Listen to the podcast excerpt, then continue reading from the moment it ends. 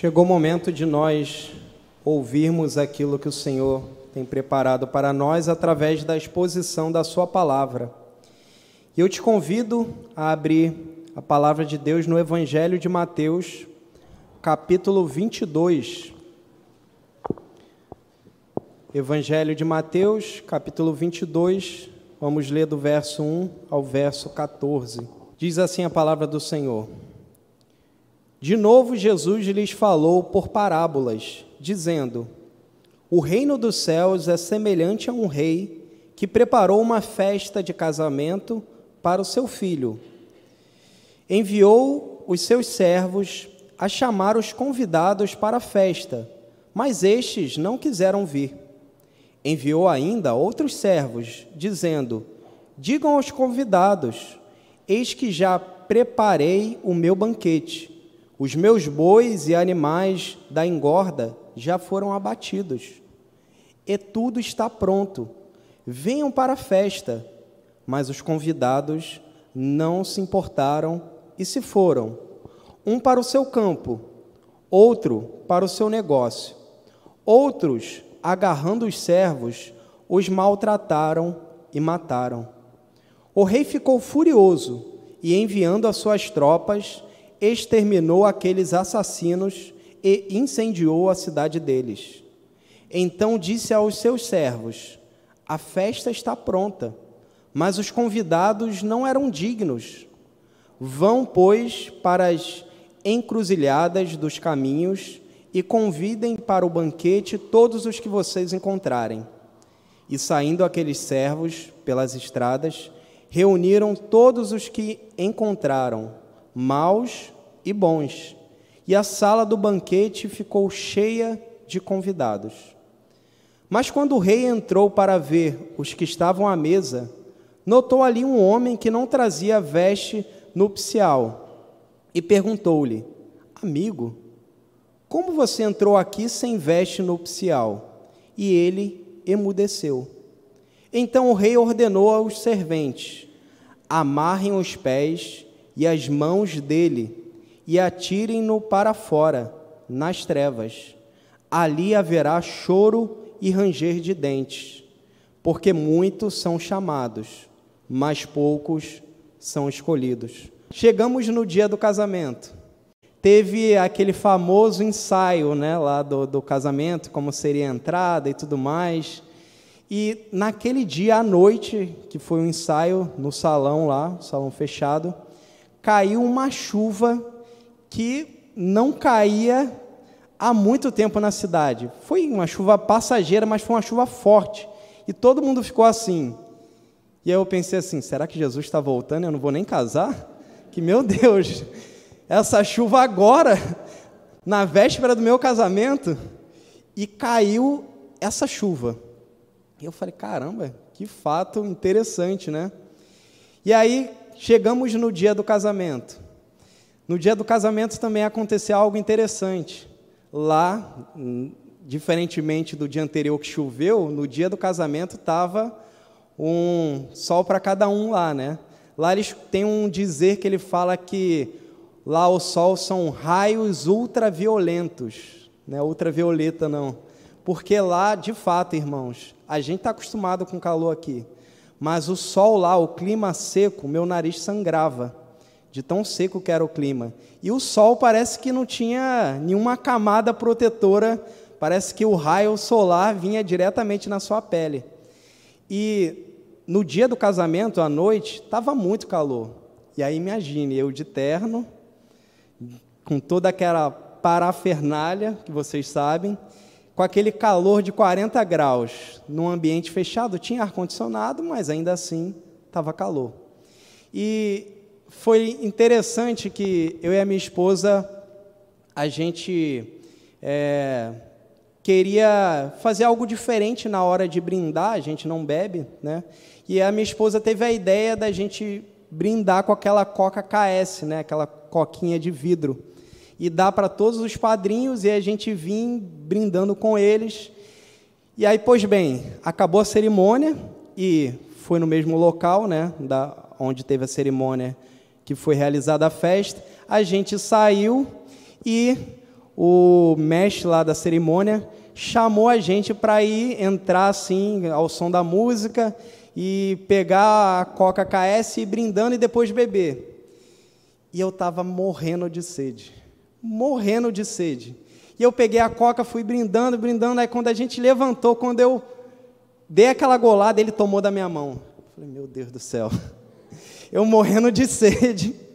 E ele toma, eu achei que eu ia tomar, né, pelo menos metade da coca, e ele não deixou, porque eu tinha que fazer outra coisa, tirar foto, enfim. E eu falei, Jane, eu ainda vou beber uma coca KS, só para pagar que eu não bebi essa coca KS nesse dia. E foi momentos que marcou. A gente até hoje fala, teve esses dias, eu bebi uma coca KS, eu falei aqui, Jane, tá lembrada? Aqui, ó, para Sempre que eu beber a Coca KS, eu vou lembrar daquele dia que eu fiquei na vontade e não consegui beber a Coca. Mas um fato foi bem, bem interessante e que me edificou muito com relação ao meu casamento. Esse meu primo que eu falei, que eu ia na, nos aniversários dele, quando eu, a gente era pequeno, ele tem a mesma idade que eu. Crescemos juntos, considero como irmão. E ele desde os 11 anos de idade, ele usa boné. Mas vocês não estão entendendo. Ele só usa boné. Ele não tira o boné para nada, desde os 11 anos de idade. Vou explicar para vocês. A história foi o seguinte: o pai dele, quando ele tinha 11 anos de idade, lembra que tinha aquele surto de piolho na escola, certo? o pai dele, muito irritado, pegou ele e raspou o cabelo dele. E ele, com vergonha, botou o boné, por causa que ele nunca tinha raspado o cabelo e tal, tinha um cabelo enroladinho, muito bom. E o pai dele raspou o cabelo dele. E ele botou o boné e ele se viciou no boné. Para vocês terem noção, ele vai à praia, ele toma banho de boné. Ele dorme com boné. E já tinha. Eu não lembro a última vez que eu tinha visto ele sem boné, de, de coração. A última vez que eu tinha visto ele sem boné foi uma vez que ele foi dormir na minha casa e ele dormiu no meu quarto, no chão assim, e o boné saiu, ele dormindo, e ele percebeu e já botou assim rápido, eu quase nem consegui ver ele sem boné. Era nesse nível. E com o passar dos anos, tomando banho, botando boné, tomando banho, botando boné, o que, que aconteceu com o cabelo dele? Apodrece, caiu. E ele, de fato, teve que raspar o cabelo por causa que não tinha mais jeito. Só que ele continua usando boné. Só que eu chamo ele para ser meu padrinho. E ele falou, Rodrigo, é... e aí? Eu já sabendo né, do constrangimento, eu falei, o nome dele é Diogo. Eu falei, Diogo, fica tranquilo. Se você quiser, use uma boina. Né? Pode substituir pela uma boina. Não vou achar ruim, não vou achar ruim. Eu entendo, fica tranquilo. Se quiser usar boné, pode usar boné. É, eu estou te chamando, o mais importante é a sua presença. E chamei ele, e ele fez questão de, nesse dia, não usar boné. Tá lá, tem foto até hoje lá. Eu, eu até falo que vou guardar de relíquia, né? Porque para ver novamente ele daquele estado vai ser difícil. Mas ele, por consideração a mim, por honra a mim, ele decidiu não usar boné e ele decidiu se expor daquela forma, sabendo que ia ter foto, que parte da família ia estar lá. Ele entrou e ficou todo momento na festa sem usar boné. Claro que minha irmã fez uma maquiagemzinha né, na, na careca dele para disfarçar a branquidão, né? Que não pega sol. Mas ele ficou o tempo todo sem boné. Casamento e honra. Duas coisas estão ligadas. Isso me marcou. Ele poderia ter me dado o presente mais caro. Não seria tão importante como esse ato que ele fez. O fato dele se expor, algo que ele não faz, acho que nem os filhos dele conhecem ele direito sem boné, mas o fato dele me honrar e considerar aquele momento tão importante para ele não usar boné disse muito para mim. Foi muito melhor que qualquer presente que ele pudesse me dar. Casamento e honra. Duas palavras que são a chave desse texto que nós lemos e vamos ver nessa noite. O texto fala sobre casamento, mas mais do que casamento, o texto fala sobre honra. Por isso, hoje, nós vamos aprender que devemos honrar Deus atendendo o seu chamado e vivendo da forma que Ele mesmo determinou. Nós olhando para esse texto que nós lemos, a gente vai aprender que devemos honrar Deus, atendendo o seu chamado e vivendo da forma que ele determinou. Então vamos ver essas duas coisas. A primeira verdade que a gente vai ver aqui olhando para esse texto é: devemos honrar a Deus atendendo o seu chamado. Isso a gente pode ver do verso 1 ao verso 10. Olha comigo para o texto, olha o que está acontecendo. Diz o texto, no verso 1, que Jesus novamente fala uma parábola, novamente porque ele vem falando algumas parábolas, se você voltar é, ao o texto anterior, ele fala da parábola dos dois filhos e da parábola dos lava, lavradores maus. E agora ele fala de uma outra parábola. E ele fala o seguinte: que o reino dos céus é comparado, é semelhante a um rei que prepara uma festa de casamento para o seu filho. Vamos lá. O rei prepara uma festa de casamento para o seu filho. Então é um momento importante. E vamos lá. Não é uma pessoa qualquer. É um rei. Um rei está preparando uma festa de casamento para o seu filho. E aí o verso 3 fala que ele enviou servos a chamar os convidados para a festa. Mas antes da gente concluir, que diz o texto que fala que esses convidados não quiseram ir, a gente tem que entender uma coisa. Nesse tempo aqui, nos tempos antigos, como é que se dava esses convites para essas festas de casamento? Primeiro havia um, um convite prévio, digamos assim era convidada as pessoas e geralmente os primeiros convidados eram pessoas de maior honra, as pessoas que eram consideradas mais importantes. E aquela pessoa falava: "Não, vou. Beleza, confirmo". Não tem, é meio parecido com aquele negócio hoje em dia que a gente tem: "Ah, confirma a sua presença no casamento". É, é parecido com isso. Então, antes desse convite aqui, já havia sido feito um convite na qual as pessoas haviam se comprometido em ir. Tinha falado, eu vou. E aí chegou, nesses tempos antigos, quando chega perto do momento da festa, é enviado um segundo convite para dizer, ó, a festa vai ser nesse dia aqui, nesse local e tal, quero a sua presença. E é o que está acontecendo aqui no verso 3 um convite prévio já tinha sido enviado. As pessoas já tinham se comprometido, falado: Eu vou, dada a sua palavra, eu vou para a festa, pode contar comigo. E quando chega esse segundo convite, perto da festa, as pessoas falam assim: Não, eu não quero ir. Agora você imagine, para a gente isso é, é, acontece, né? Quantas vezes aconteceu isso? Quantas vezes em festa, até mesmo de casamento, a gente sabe, é caro e tudo mais, as pessoas falam, ah, não deu para ir de última hora, aconteceu imprevisto, tudo bem.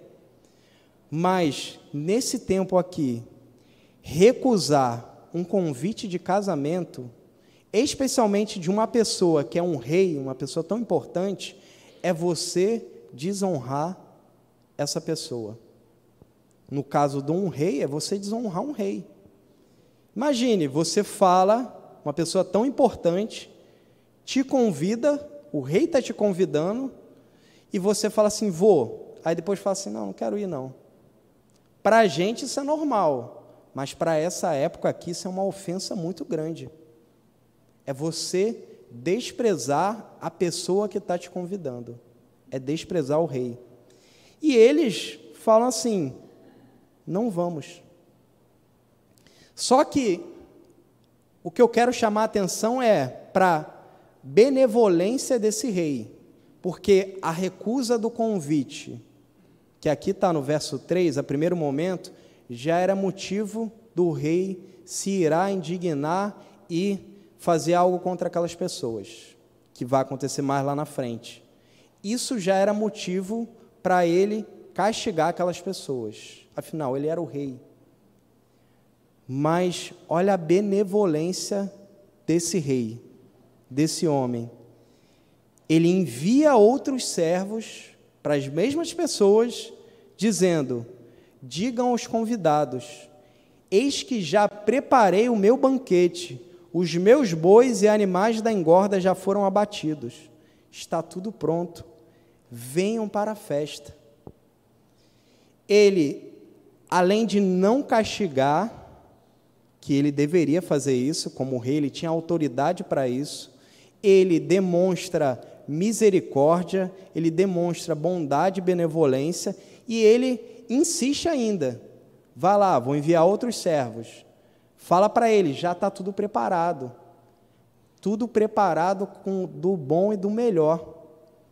É quando você tem aquele convite de casamento e com o convite ainda fala assim, ó, o cardápio é esse aqui, ó comida da, mai, da maior qualidade, comida que talvez você nunca vai comer na sua vida. É isso que o rei está falando. Está tudo pronto. É só vocês virem. Mas olha o que, que acontece no verso 5. Mas os convidados não se importaram. Segunda vez, ele poderia ter castigado, e qual é a resposta? Estou nem aí. Não me interessa. Estou nem aí para o rei. E pior, olha o que, que o texto fala. Fala que eles se foram, um para o seu campo, outro para o seu negócio. Ou seja, eles estavam mais preocupados com as suas vidas cotidianas do que com a festa que aquele rei havia convidado eles. Um momento especial um momento singular, aquelas pessoas tinham sido consideradas dignas, por isso tinham sido convidadas, e eles falam assim: não, mais importante eu ficar aqui no meu negócio, mais importante eu fazer as minhas tarefas diárias e básicas que eu faço, mais importante é eu ir para a minha escola, mais importante é eu estudar lá na minha faculdade. Mais importante é eu assistir a minha novela. Foi basicamente essa a resposta. Mas foi pior ainda. Alguns, diz o verso 6, agarraram os servos e maltrataram e mataram os servos. Eles, além de ter desprezado o rei, eles, além de ter recusado uma, duas vezes e recusado por motivos fúteis, nós vamos fazer o que a gente está acostumado a fazer todo dia. Alguns ainda pegaram seus servos, os servos do rei, e mataram. E fazer isso era uma afronta direta ao rei, porque os servos do rei, eles estariam ali com aquele convite em nome do rei, estavam representando o rei. E maltratar e matar os servos do rei é agir de forma diretamente contra aquele rei. Estão percebendo a gravidade do que está acontecendo aqui? Esse rei, alguém benevolente, alguém que diante de afronta, faz um convite, faz outro convite, e eles ainda não se importam, desonra ele e ainda mata os seus servos. Vocês acham que no verso 7, a reação desse rei foi algo muito, foi exagerada? De, de maneira nenhuma. O verso 7 diz que o rei, ele furioso, envia tropas extermina aqueles assassinos e incendeia aquela cidade, destrói aquela cidade. Foi uma reação apropriada a partir do que eles fizeram com ele. Que volta a falar, ele já poderia ter feito isso já na primeira vez que eles recusaram. Mas ele faz isso. Desonra o rei. Tinha sido honrado por aquele homem, mas eles desonram. E aí o que, que ele faz? Verso 8: Ele diz aos seus servos: A festa está pronta, mas os convidados não eram dignos. A festa vai acabar por causa disso? Vai acabar, gente, a festa? O que, que o rei faz? Vou convidar outras pessoas. Se essas pessoas que eu considerei importantes para estar tá lá comigo não quiseram ir, eu vou convidar outras pessoas. E ele envia os servos dele para ir para a encruzilhada dos caminhos e convidar pessoas para o banquete para participar dessa festa. E aqui a gente precisa entender também uma coisa: encruzilhada do caminho é geralmente aquele local da estrada onde viajantes estariam passando, se deslocando para outras cidades. Então as pessoas estariam preparadas, no sentido de roupas, de, é, de coisas, de suprimentos, para ela fazer esse tipo de desvio. Então, por isso que o rei fala: vai lá para aquele local, porque, vamos lá, aqui a gente está no primeiro século. No primeiro século, nós temos um índice muito alto de pessoas se deslocando para lá e para cá. Se você ler o Novo Testamento, você vai ver isso. Seja nas trajetórias de Jesus com os discípulos indo para lá e para cá, seja em Atos, né, com os apóstolos, seja nas viagens missionárias do apóstolo Paulo. As pessoas estão constantemente indo para lá e para cá. Para lá e para cá. E vai para lá que você vai encontrar pessoas. Vai para lá porque essas pessoas vão estar tá lá. E convida essas pessoas para ir para o banquete. E eles fizeram isso. Foram saindo e reuniram todas as pessoas, seja boas, sejam mais, e a sala ficou cheia. E aqui, vamos lá. Eu não vou violentar o texto, porque eu não vou dizer o que o texto não está falando. A parábola é fácil de interpretar. O rei, quem é o rei? O rei é Deus. Não somente porque é evidente aqui, porque fala do rei e do seu filho, mas porque nas parábolas judaicas, os rabinos constantemente associavam o rei a Deus. O rei aqui é Deus. Tanto é que Jesus fala que o reino de Deus é semelhante a essa festa e ele conta essa história. O rei é Deus. O seu filho é Jesus Cristo. Quem é que rejeitou Jesus Cristo? Quem é que rejeitou, gente? Os judeus, certo? Eles rejeitaram Jesus Cristo. Então, isso aqui está falando sobre a rejeição dos judeus, que era essa nação escolhida por Deus, que rejeitou o Messias que havia sido prometido primeiramente para eles. Eles rejeitaram. Tanto é que rejeitaram que na parábola anterior é parecido com isso. A diferença é que era os lavradores e eles matam o dono, o filho do dono lá. E diz aqui o verso 45, no versículo no capítulo 21, que os sacerdotes e fariseus sabiam que Jesus estava falando dessa parábola a respeito deles. E essa parábola aqui no verso 20, no capítulo 22 fala justamente ainda para essas pessoas que rejeitaram o filho de Deus. Então, de uma certa forma, esse texto não está falando sobre nós. Nós somos gentios, tá? Não sei se alguém aqui é judeu, mas nós somos gentios. Nós não pertencemos nesse sentido de sangue, de raça, a esse povo, aos judeus. Nós somos gentios. Então eu não vou violentar o texto. O texto não está falando acerca de nós. Está falando acerca dos judeus mas eu posso extrair aplicações que se aplica para nós.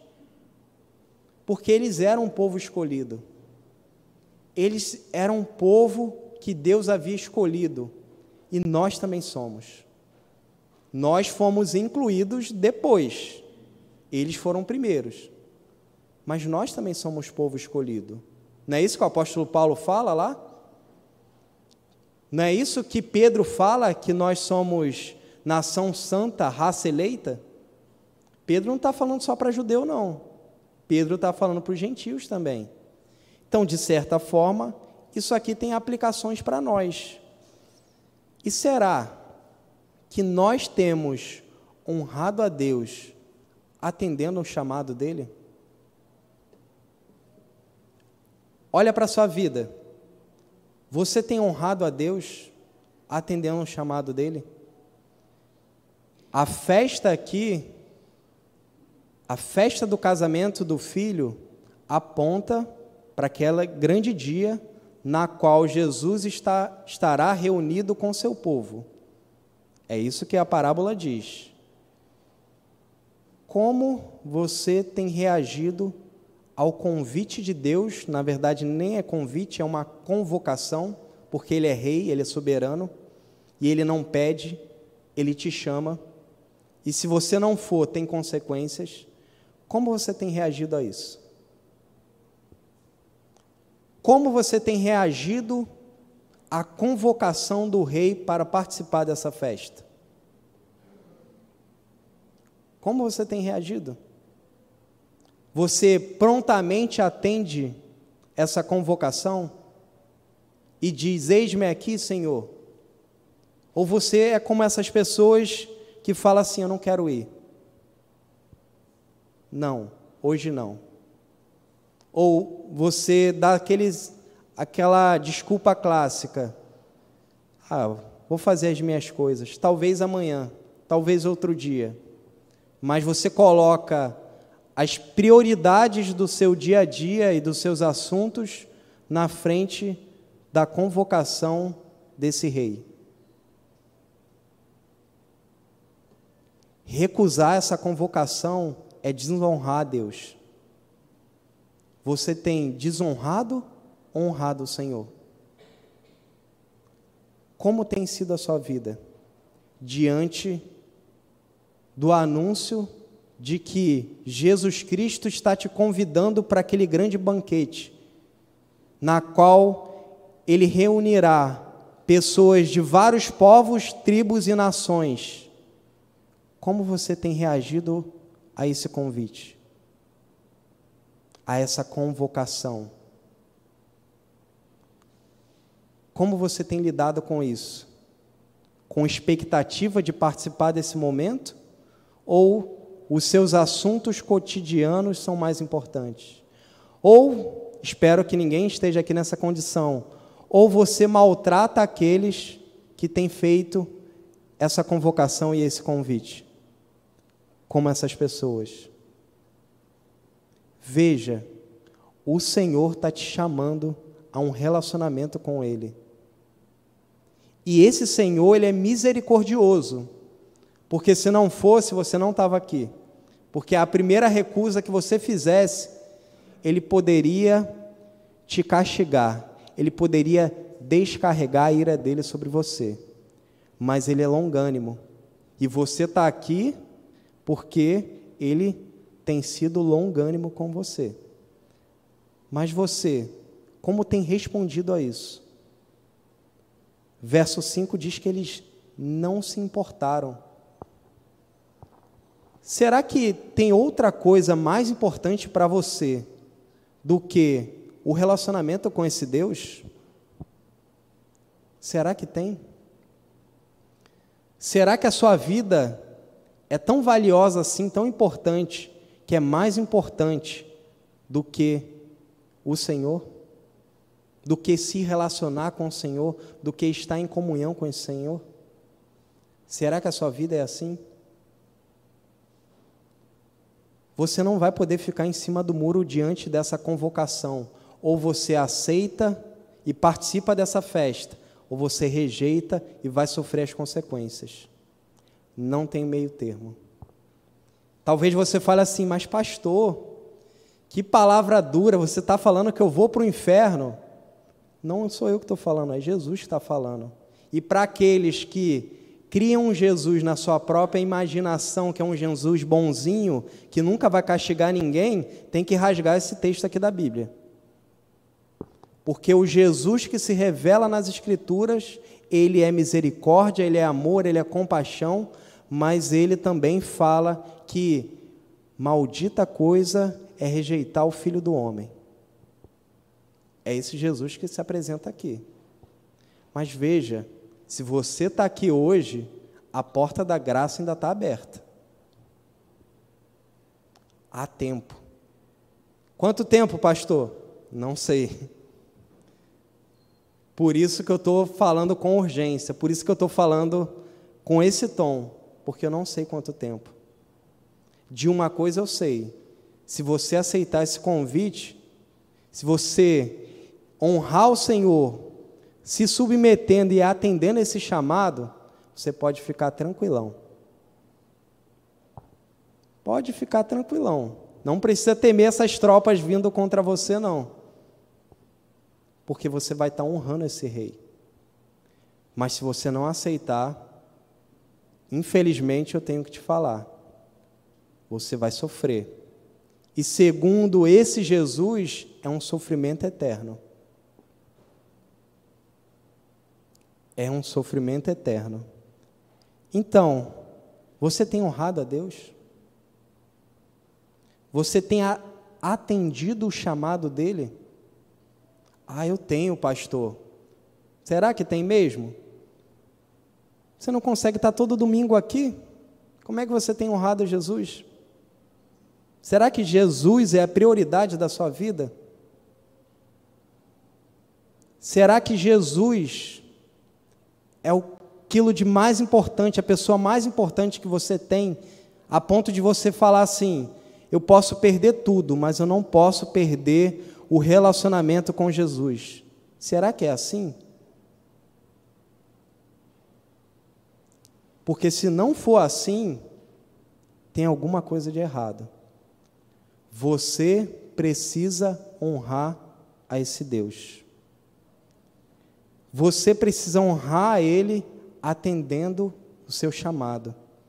E o seu chamado é feito com misericórdia. Lembre-se disso. Ele é benevolente. Ele não faz distinção. Se você é uma pessoa culta ou não é, se você tem dinheiro ou não tem, esse chamado, ele é geral, ele é abrangente. É para todas as pessoas. Isso é graça. Isso é bondade. Isso é misericórdia. Pastor, mas você não conhece a minha vida passada. Não importa. Ele está te chamando. E no chamar, vem junto uma nova vida. No chamar, vem junto uma transformação que ele vai fazer.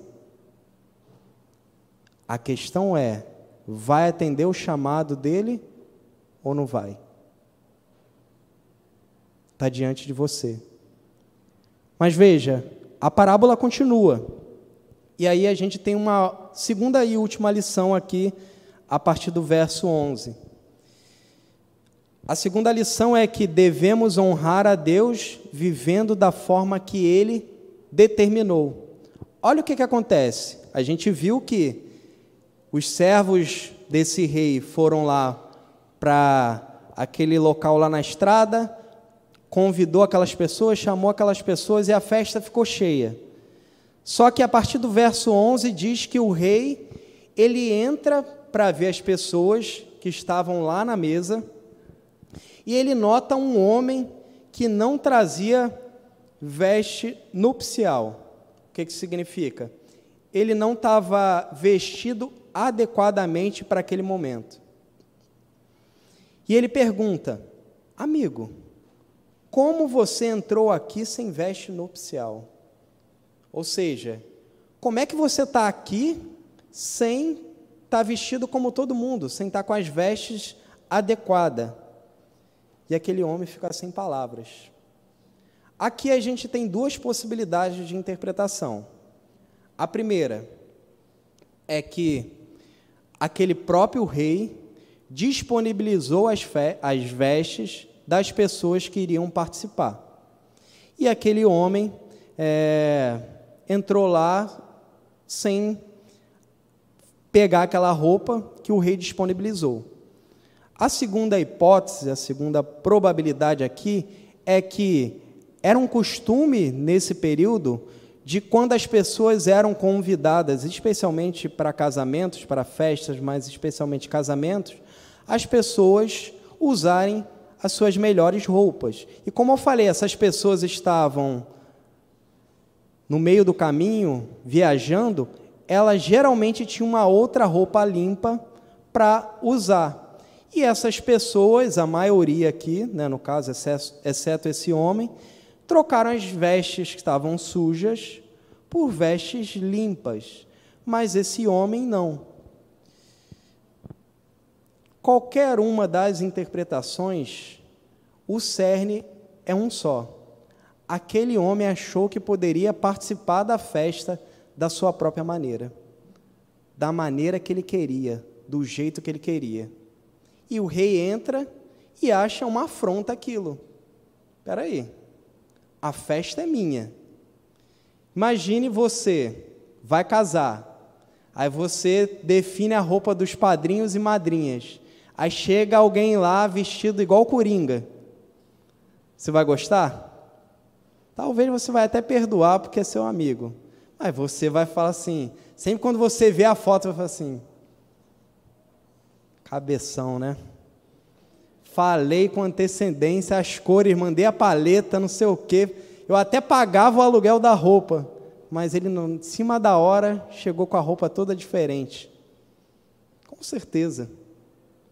Mas imagine o rei vendo um homem chegando lá e achando que ele poderia decidir como ele deveria estar vestido na festa. É como se ele falasse assim: Não, eu faço do meu jeito, eu não me importo com você. Desonra. E aí o que, que acontece com ele? Tá tudo bem? Texto diz que o rei ordena aos seus servos que amarrem ele mãos e pés e joguem nas trevas. E fala: ali haverá choro e ranger de dentes. A imagem aqui de jogar nas trevas e haverá choro e ranger de dentes é que geralmente a festa era num local mais iluminado e fora da festa só havia escuridão. Então, ser jogado fora da festa seria ser entregue às feras, que provavelmente estariam lá na escuridão. E ali haverá choro e ranger de dentes. Mas o fato é que esse homem, ele acha que pode, ele acha, ele acharia que estava honrando a, ao rei indo com a veste que ele queria. Mas ele não estava desonrando e como a gente viu, o Rei é Deus, nós não podemos participar desse banquete da forma que nós queremos. É o próprio Deus que define a forma que nós devemos viver. Isso parece que eu estou falando é chover no molhado, mas se eu falar para vocês que a maioria das pessoas nas igrejas hoje em dia quer viver uma vida cristã da sua própria maneira, você não tem ideia. A maioria das pessoas quer viver do seu próprio jeito. Ah, eu quero que seja assim, eu quero que seja assado. Calma aí, e Deus nisso tudo? E Deus? Ela acha que pode estar tá no meio do povo de Deus, participar das coisas de Deus e viver de qualquer maneira. E aí, quando eu falo viver de qualquer maneira, é viver no pecado. Algum tempo atrás a gente estava na escola dominical e a gente estava tratando sobre um assunto que é complexo para alguns, que é sobre a eleição, que Deus escolheu pessoas na eternidade. E eu lembro que eu falando, né, só falando o que a Bíblia diz, você não tem como fugir disso. O, a, a questão é como eu entendo isso, mas falar que não tem eleição na Bíblia, não tem predestinação, é mentira. Está lá, tem vários textos. A questão é como é que você entende isso. E aí eu falando que Deus escolheu e Deus vai bancar esse negócio. Deus vai fazer com que a pessoa chegue até a eternidade, de uma eternidade a outra eternidade. É isso que a Bíblia apresenta. Só que aí eu lembro que a Andréia, mãe do Lucas, falou assim: Mas, pastor, se, fiz, se não for assim, a pessoa não vai querer viver de qualquer maneira? Ah, é aquele velho ditado: uma vez salvo, salvo para sempre, né? Então eu posso viver de qualquer maneira. E a resposta a isso é bem simples. Quando o texto fala que Deus predestinou, fala que Deus predestinou para nós sermos a imagem do seu filho. Alguém que foi escolhido por Deus, que foi alcançado por Jesus Cristo, não vai querer ter esse tipo de pensamento. Eu posso fazer o que eu quero, eu posso viver no meio do pecado que eu já estou salvo. Se essa pessoa tem esse pensamento, eu tenho que falar uma palavra para ela: é necessário nascer de novo. Não tem como ser crente e nutrir esse tipo de pensamento. É necessário nascer de novo. Quer ser crente e quer viver no pecado? Melhor sair daqui. Melhor sair daqui porque aqui você vai ouvir a verdade. Aqui você vai ouvir alguém abrir na Bíblia e falando para você: não pode. Isso desonra ao Senhor. Isso desonra Jesus Cristo. Se você quer viver essa vida dupla, se decida. Enquanto estiver aqui dentro, vai ouvir a verdade. Eu fui chamado por Deus para falar a verdade. Eu sei que muita gente vai ficar com raiva de mim, eu sei desse negócio. Mas isso faz parte do chamado. Mas aqui você vai ouvir isso. Vida cristã é vida em santidade, em santificação. E entenda, santidade não é sinônimo de perfeição. Eu peco, você peca. Mas a mentalidade é: nós precisamos viver uma vida de santidade, porque nós queremos agradar o nosso Senhor. Não tem como. Não tem como você querer viver na igreja da sua própria maneira. E a pergunta que eu te faço é: como você tem vivido? Pastor, eu honro ao Senhor atendendo o chamado dele. Tá, mas não é suficiente. Como é que você tem vivido? Da forma que ele determinou ou da forma que você quer? Quem é o Senhor nessa história? É você ou é Jesus? É você ou é Deus? Você precisa se submeter a esse Senhor. Mas, pastor, é tão difícil. Jesus não falou que seria fácil. Mas sabe o que está escrito lá? João escreve na sua carta: Ora, os mandamentos de Deus não são penosos. É difícil para quem quer viver uma vida no pecado. Mas para quem quer viver uma vida séria com Deus, a pessoa se deleita em fazer a vontade de Deus. Vai ter momentos ruins? Vai. Vai ter momentos difíceis? Vai. Mas o prazer vai estar na lei do Senhor. E na lei do Senhor, a pessoa vai meditar dia e noite. Não tem outro caminho. É esse o caminho. O problema dessa liderança aqui é que eles queriam um Messias do jeito deles. E Jesus falou: não, não é do jeito de vocês. Eles queriam um Messias do jeito que eles queriam. Na verdade, eles queriam controlar esse Messias. Mas Jesus falou: não, vocês estão me desonrando. E você? meu irmão e minha irmã, como tem sido a sua vida cristã? Você tem honrado a sua vida cristã, honrado a Deus, vivendo da forma que Ele quer? A forma que Ele quer está aqui, ó. Está aqui. Tem outro manual, não. Está tudo aqui. É só você ler. A gente expõe o que está aqui todo domingo. Como é que tem sido a sua vida? Jesus Cristo é digno de honra para você? Se for, você vai procurar viver em santidade.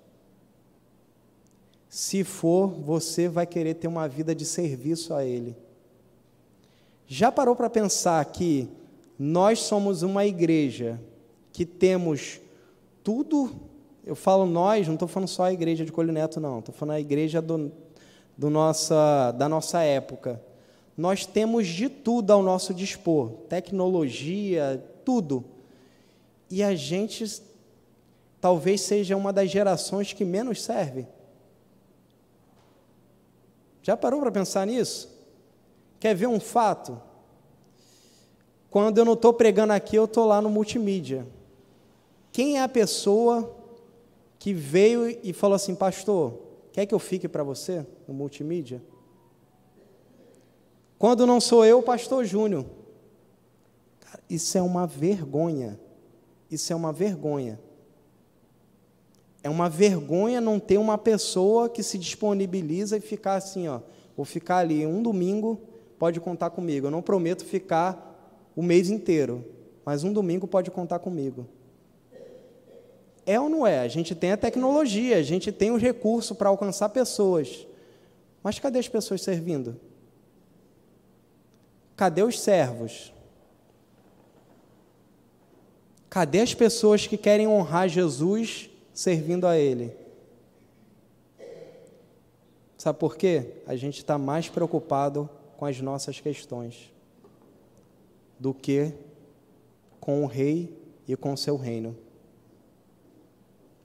como tem sido a sua vida com Deus. Nesse grande dia desse banquete, sabe o que, que vai valer? Não é quanto tempo você é membro da igreja, não é quanto tempo você é oficial da igreja, não é quantos encontros de sociedade internas você participou ao longo da sua vida o que vai valer é se você honrou ao Senhor atendendo o chamado dele e se você viveu de acordo com esse chamado. É isso que vai valer. Porque vai ter muitos naquele dia, e é o próprio Senhor Jesus que fala, que fizeram até milagres. E o Senhor vai falar assim: afaste-se de mim. Vai ser terrível isso. Imagine você viver uma vida se enganando, achando que está tranquilão, que está tudo bem, você e Deus, e chegar lá naquele grande dia, você ouvir do próprio Senhor Jesus falando: sai daqui, eu não quero te ver na frente, eu não quero nem pensar.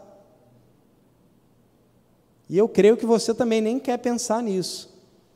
Mas para que isso não aconteça, você precisa de duas coisas: atender o chamado dele que é de graça, e honrar Ele vivendo da forma que Ele determinou.